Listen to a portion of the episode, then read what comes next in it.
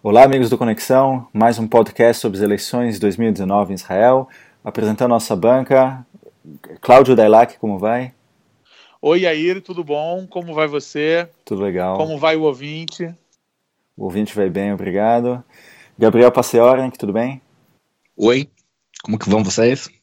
Hoje a gente vai falar de dois temas muito interessantes. O primeiro deles a gente vai falar sobre o sistema parlamentarista de Israel, que é essencial a gente dar uma discutida para o pessoal do Brasil entender. É, no Brasil tem presidencialismo e aqui o sistema é bastante diferente e a gente não consegue entender é, o que está rolando nas eleições sem dar uma geralzona sobre o sistema político daqui. E depois a gente vai falar realmente do tópico super quente da semana, que é o indiciamento do Bibi, é, o procurador-geral procurador indiciou ele é, em três casos e a gente vai é, explicar quais eles são e as implicações nas eleições de agora. Vamos começar. Cláudio, é, dá uma geral para gente é, no primeiro assunto sobre parlamentarismo. Como é que funciona? O que, que a gente precisa saber? Vamos lá. É, primeiro, eu queria explicar, eu queria deixar claro que eu vou explicar como funciona o parlamentarismo em Israel. Assim como o presidencialismo é diferente é, no Brasil e nos Estados Unidos, por exemplo, o parlamentarismo é diferente em Israel, na Inglaterra e na Alemanha. Então, aqui em Israel, o sistema parlamentarista significa que a gente só elege o parlamento. A gente só vota para os deputados na Knesset. E a Knesset está encarregada com o mandato que popular que a gente dá para ela de formar um governo. Como que a gente elege a Knesset? Então, a gente elege para um sistema que chama é, eleições proporcionais em lista fechada. O que, que é uma lista fechada? Significa que concorrem às eleições listas. Cada lista pode ter, pode ser um partido, pode ser alguns partidos coligados mas não pode ter um partido que aparece em mais de uma lista. Então, a partir de agora, a gente vai falar de partidos, como se, como se fosse a mesma coisa que listas, só para simplificar. Então, a gente vota nesses partidos. E aí, eles computam os votos e eles consideram como votos válidos apenas os votos em partidos que receberam acima de 3,25% do, do eleitorado total dos, dos, dos, das pessoas que votaram. Ou seja, todo mundo que votou branco, nulo, ou votou em partidos que receberam menos que 3%, 3,25%, é, são considerados votos inválidos. Então, por exemplo, nas pesquisas atuais, tem uns quatro partidos entre 2% e 3% do eleitorado, que eles totalizam uns 10% do eleitorado, e todos esses votos, em teoria, vão para o lixo porque nenhum deles está tá chegando nesse mínimo. Então, quando eles é, é, aferem a, a quantidade de votos, eles dividem proporcionalmente o número de deputados no parlamento em, em proporção aos votos que cada partido recebeu. Então, um partido, em teoria, para governar com a maioria no parlamento, precisaria de 50% dos votos mais um, que seriam 61 deputados no parlamento. Aqui em Israel, é, no entanto, nós temos o sistema multipartidário. Isso significa que é, existem uma quantidade muito grande de partidos competindo. Então, nessa eleição que vai ser realizada mês que vem, estão inscritos 47 listas, ou 47 partidos, para simplificar. E vamos dizer que cerca de 20 deles tem uma certa chance de serem eleitos. E no final das contas, a gente deve ter uns 12 partidos no, no parlamento. Na prática, isso significa que o voto é muito mais distribuído entre todos esses partidos. E, e, nenhum partido, na história dos 70 anos de Israel, conseguiu mais da metade do voto. Ou seja, nenhum partido jamais conseguiria a maioria sozinha no parlamento. Então, os partidos normalmente, é, historicamente, já, nós já tivemos partidos com 40, 50, 55 deputados na bancada e eles tinham a capacidade de governar quase sozinhos ou apenas com mais um ou dois partidos menores é, formando a coalizão. Mas atualmente o que a gente vê é existem partidos bem pequenos no parlamento e eles são uma meia dúzia, vamos dizer assim, e esses partidos têm uns quatro, cinco deputados, quatro, cinco, seis talvez. E aí existem os partidos médios que eles têm oito, dez, às vezes até doze deputados, e existem os partidos grandes que hoje em dia um partido grande ele tem em torno de 30 deputados. Ou seja, para um cara ser considerado um partido grande, ele tem apenas 25% do eleitorado. Ou seja, ele representa 25% da população. Então, a ideia do parlamentarismo aqui em Israel é formar uma coalizão que represente mais da metade do eleitorado, ou seja, um governo no qual mais de metade da população tenha votado. Como que isso acontece? Após as eleições, é definido o tamanho da bancada de cada partido em proporção ao voto, e o presidente de Israel tem uma reunião com o líder de cada partido. E esse líder in, indica ao presidente qual dos candidatos é, de todos os partidos ele acha que tem mais chance de formar um governo, ou seja, de juntar um número de partidos suficiente para ter uma coalizão de governo de pelo menos 61 deputados. E o presidente tem a palavra final nessa hora. Ele pode decidir que o, o, o líder do partido com o maior número de deputados vai ter a chance de montar a sua coalizão, ou ele pode decidir que o líder de um partido que ficou com um pouco menos deputados, mas foi indicado por mais partidos na hora de formar a coalizão, ele acha o presidente pode decidir também que esse partido tem mais chances de, de governar.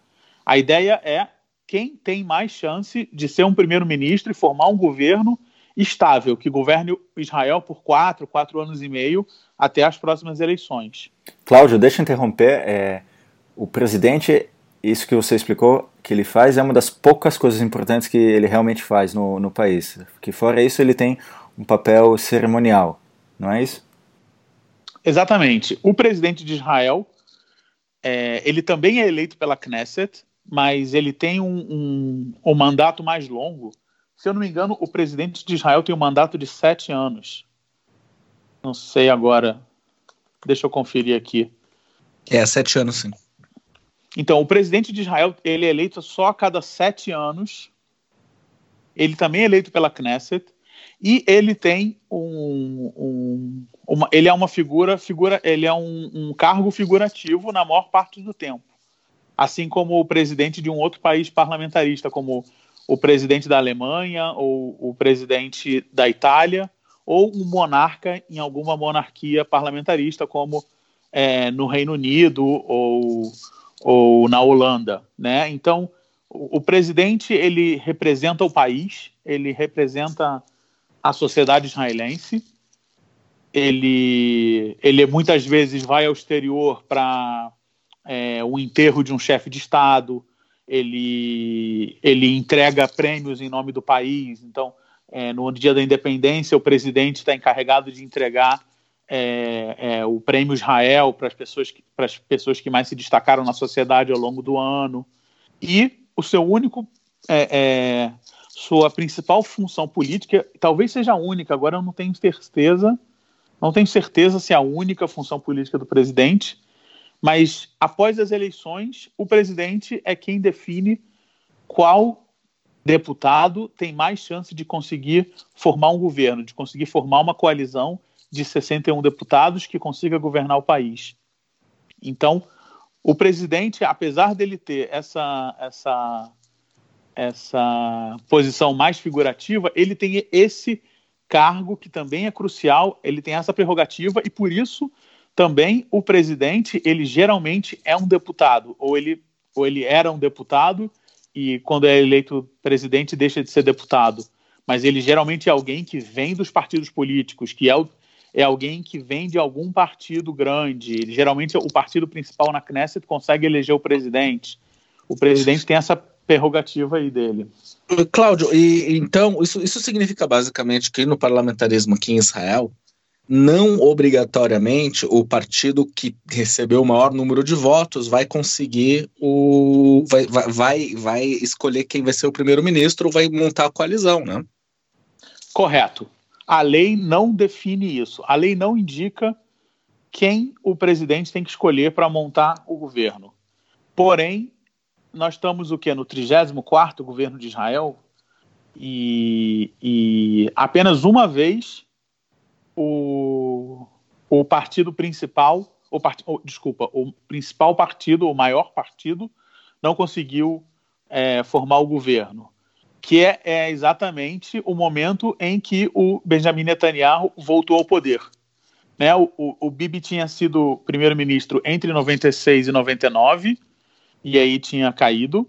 E aí, em 2009, nós tivemos uma eleição que foi cabeça a cabeça entre o Likud e o Kadima, que era então o partido que ocupava o, o centro do espectro político israelense. O e o Kadima, Livre. É, o Kadima era exatamente, o Kadima era liderado pela Tzipi, pela Tzipi Livni e eles tiveram um deputado a mais. Porém, na semana seguinte às eleições, quando o presidente, que na época era o Shimon Peres, que era do Kadima, quando o presidente sentou e conversou com todos os líderes dos partidos, ele percebeu que realmente o Likud, que era liderado pelo Netanyahu, era o único partido que ia conseguir formar uma coalizão de governo de pelo menos 61 partidos, 61 deputados, perdão. Então, é, nessa vez, a regra é, não foi. Ela não é uma regra, né? Ela é um costume. Nessa vez o costume não foi seguido, mas assim, é muito difícil isso acontecer. Porém, ficou claro em 2009 que o mais importante não é o partido, o mais importante é o bloco.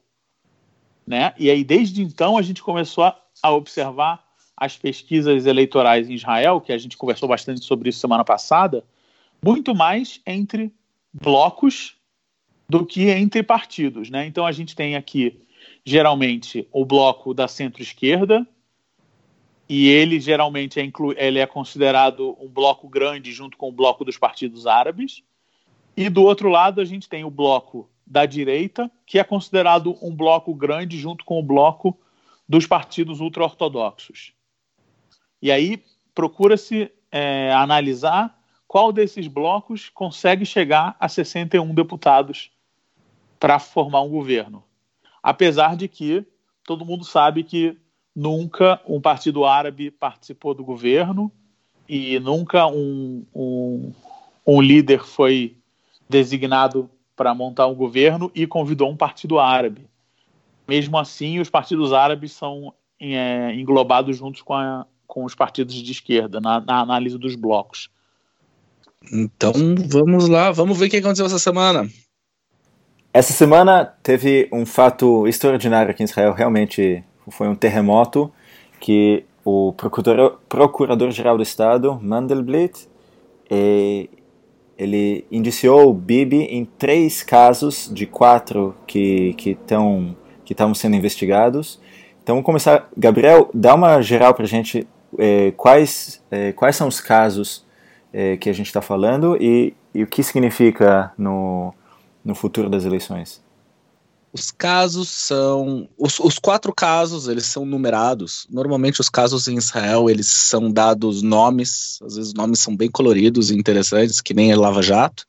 Mas justamente porque envolvem o primeiro-ministro, eles decidiram dar números para não dar nenhuma conotação política a eles. É o caso mil, o caso dois mil, o caso três mil e o, quatro, o caso quatro mil.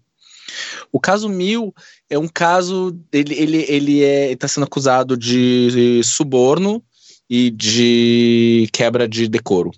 Que isso que ele recebeu presentes de um amigo que é um grande magnata de Hollywood e ele não declarou e ele não e ele inclusive trabalhou em nome desse cara para conseguir algumas algumas benesses para ele. Isso configura claramente como suborno. Eles há uma tentativa de fazer um downplay, porque parece mesquinharia. Ah, ele ganhou presentes, os presentes eram garrafas de champanhe e, e charutos, mas não, mas, mas a, a soma total que inclui sim champanhe, charutos e joias, dá mais de um milhão de dólares. Então isso configura claramente como suborno. Existem provas, existem testemunhas, existem investigações, qualquer coisa que você tenha lido que há uma dúvida pairando sobre isso, leia outras fontes. Você está lendo as fontes erradas. Caso 2000 é um pouco mais complicado. Trata-se de 2015. O Bibi, por algum motivo que ainda está sendo estudado, ele começou uma obsessão com respeito à, à, à comunicação em Israel. Isso inclui o controle total sobre o Ministério da Comunicação, controle sobre jornais, inclusive o jornal que a gente chama Bibiton, ou Jornal do Bibi, que é o Israel Ayom, que é um jornal que é financiado pelo, por um dos magnatas do, do cassino nos Estados Unidos, que é amigo pessoal do, do Bibi. E ele tentou também, de novo, subornar, eh, subornar o dono do Yediot Haronot, que é o maior jornal de Israel, se não me engano, e ele ia pediu para haver uma cobertura mais. E Idiot, Idiot era o maior jornal de Israel, porque agora que o Israel Ayom é distribuído de graça, o, as vendas do Idiot estão sendo enfraquecidas, né? Sim, e justamente isso faz parte do acordo que eles tentaram fazer algum tipo de acordo de diminuir a distribuição do Israel Ayom, de em troca de uma melhora de, na imagem do, do Bibi, da esposa dele, e de uma piora na imagem do Bennett, que é o inimigo político natural do Bibi, porque eles estão no mesmo campo. E em troca, o Moses, que é o dono do Idiota Harunot até hoje, ia conseguir uma série de benefícios, como a diminuição da distribuição do, do Israel Ayom, como é, ajuda, algum, alguns tipos de ajudas financeiras, de empréstimos e de e algumas, algumas outras benesses de, em termos de lei a serem. É, tinha serem... gente querendo propor uma lei que ia ser proibido distribuir jornal de graça.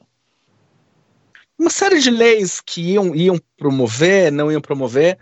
De novo, existem gravações, aliás, feitas pelo escritório do próprio Bibi, por algum um, um dos um do, das, testemunhas, das testemunhas que trabalhava com o Bibi gravou várias várias conversas entre eles e existem existem várias várias testemunhas existem várias provas.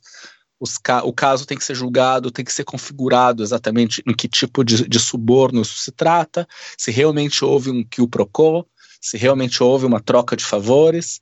É, o Mendelblit acha que sim e, portanto, indiciou o Bibi nessa também. O caso 3000, vou passar bem rápido porque ele não foi ainda indiciado, porque o caso ainda está sendo investigado. É, o caso 3000 é um caso de compra de submarinos su superfaturados na Alemanha. É, Israel produziu, tem, se não me engano, seis submarinos, queria chegar ao número de nove submarinos e de repente começaram a questionar: peraí, peraí, não precisa de nove. A gente não precisa, a, a, frota ainda não é velha, dá para fazer uma série de coisas. Enfim, houve um começo de investigação, de repente descobriram que alguém, há caroço nesse angu, e então a gente tem uma brasilidade ali de gente querendo comprar coisa que não precisa com o dinheiro dos outros para poder superfaturar. E o intermediário, é, ele, é, ele é um primo do Bibi, não tem isso? A pessoa o que negociou. Do Bibi, o advogado do Bibi. É, só falta o vizinho, o pai, a mãe o, e, e, o papagaio do Bibi envolvidos nisso. Não li absolutamente nada que diga, indicie que o Bibi esteja envolvido diretamente ou que ele tenha recebido algum benefício direto nesse caso. Quando ele terminar de ser investigado, ele vai ser um caso muito, muito sério, porque trata de dinheiro do Ministério da Segurança, e segurança aqui em Israel é um troço muito, muito sério, levado muito a sério. Então, e um submarino custa 3 bilhões de dólares. Então, não é brincadeira, não é pouco dinheiro e e vai ser bem investigada essa questão, mas isso, isso vamos deixar para lá porque o Bibi não foi indiciado ainda. É, o caso 4000 é um caso parecido com o 2000, só que com outra empresa, com a Bezek, que é uma empresa de telefonia, que por acaso era dona também do, de outro jornal online, que na época era muito popular, hoje em dia menos. E a mesma coisa, uma tentativa de conseguir uma melhor imagem para o Bibi, uma pior imagem para os inimigos políticos do Bibi, e em troca de várias leis sancionadas e de várias autorizações para comprar empresa, para vender empresa. É, para quem não conhece as empresas aqui em Israel, não faz muito sentido a gente continuar é, escarafuchando isso. Mas, de novo, são coisas que têm que ser investigadas não se aconteceram não será, se aconteceram, porque aconteceram, nós temos todas as provas, toda a, a, parte grande da investigação já foi liberada, a gente pode ler e saber exatamente o que aconteceu. A questão é saber se realmente se, configura como algum crime e se é algum crime, se o Bibi teve uma relação direta com ele. É esse, esse é o teor do julgamento. E sobre o timing do indiciamento, porque o Mandelblit, o procurador-geral, ele foi indicado pelo Bibi, ele é parceiro do Bibi. E esses casos, mil, dois mil, três mil, quatro mil, eles estão há anos sendo investigados e há semanas, há um mês das eleições, vem a decisão. Então, o que, que, que, que a gente tem a dizer sobre isso? Eu acho que é importante a gente entender que, como aqui é, o sistema é parlamentarista, a gente, o, o, o, governo, o presidente e o parlamento têm o direito, têm a prerrogativa legal de convocar eleições. Então, as eleições elas não iam ser realizadas agora. As eleições, por lei, elas são sempre em novembro. Então, a, o governo pediu o adiantamento das eleições.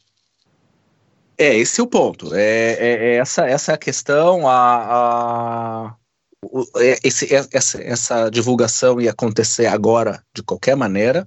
Foi uh, o Bibi que mudou o timing das eleições, é, de propósito, inclusive, para fortalecer a, a, a, oposição dele durante as eleições. E de repente calhou que justamente agora foi divulgado o resultado do, da, dos estudos da, do Vanderbilt. Então, é uma acusação fraca. É, e calhou assim, foi assim que as coisas aconteceram, e a gente agora vai ter que entender qual o resultado disso.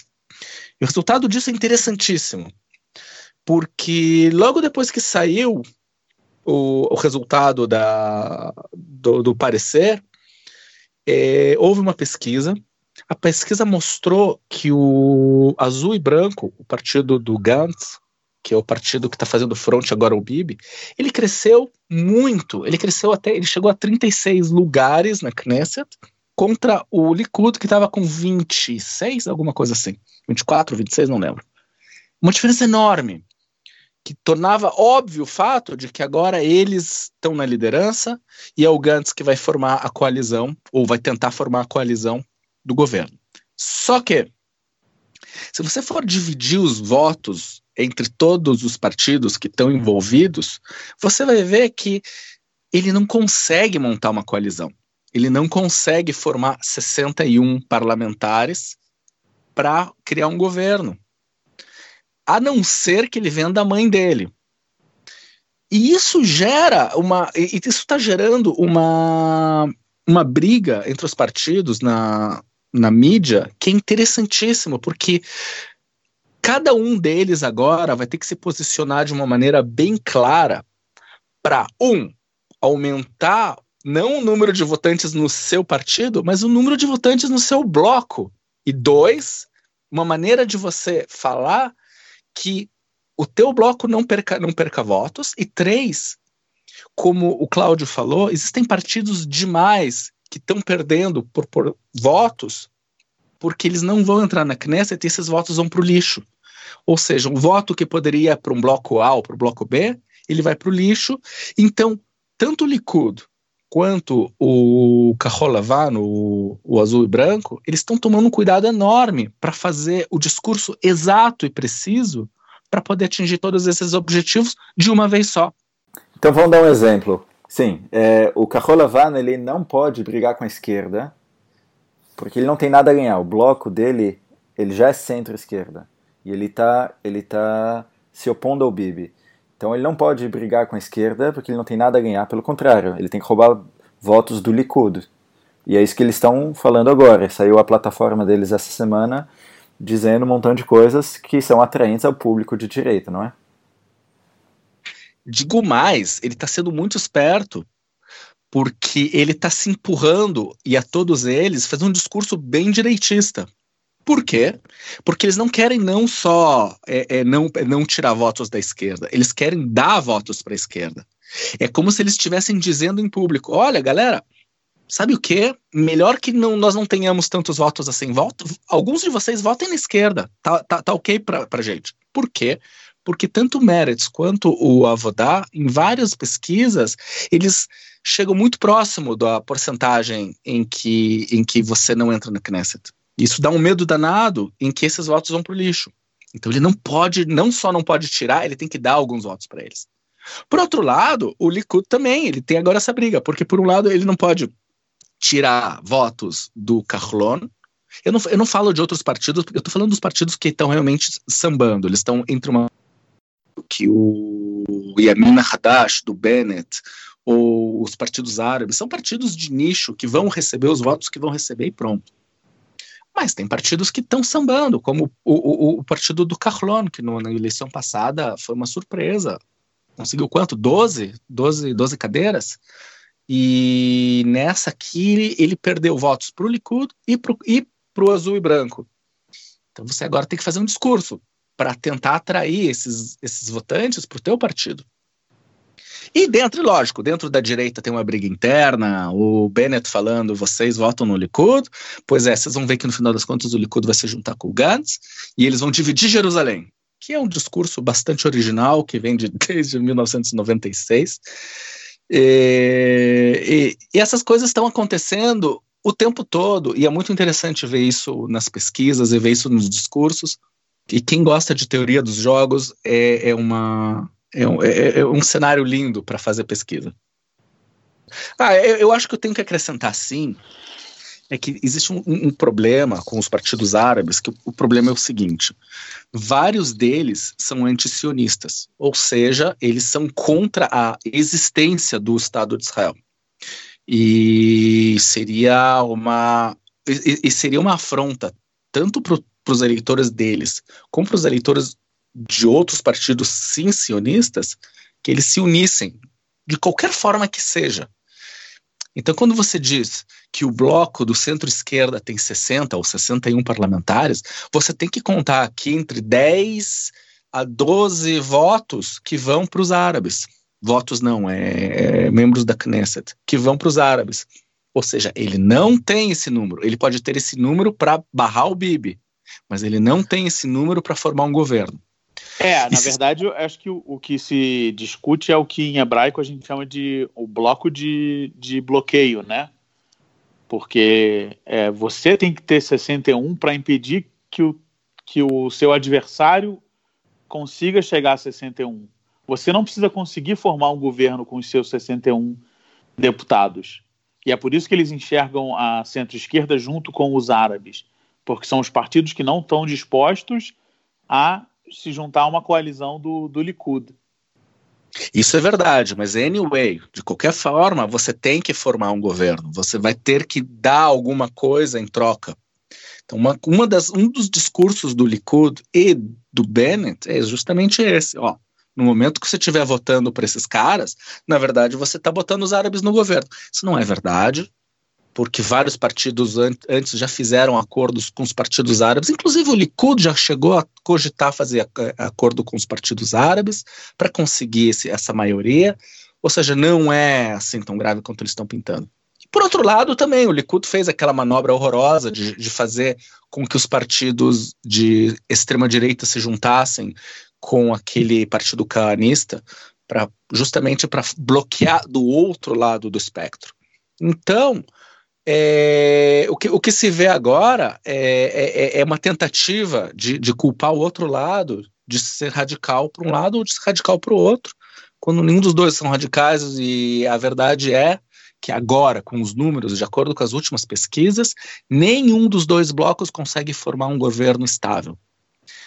Existem vários políticos que estão brigando na arena, levando em consideração de que não importa qual o governo, ele não dura mais de um ano, um ano e meio. E é isso. É isso que nós temos pela frente e boa sorte em quem vocês vão votar. Valeu. Esse é um ótimo final de episódio. Agradeço a todo mundo que participou. A gente se vê semana que vem. Beijo um para todo mundo. Manda um beijo de novo, agora um de cada vez. Um abraço, Beijo pessoal. Porra, Gabriel. Vocês estão de sacanagem. Eu vou deixar isso aqui no episódio. Tá. tá, tchau, tchau, pessoal. Tchau, gente.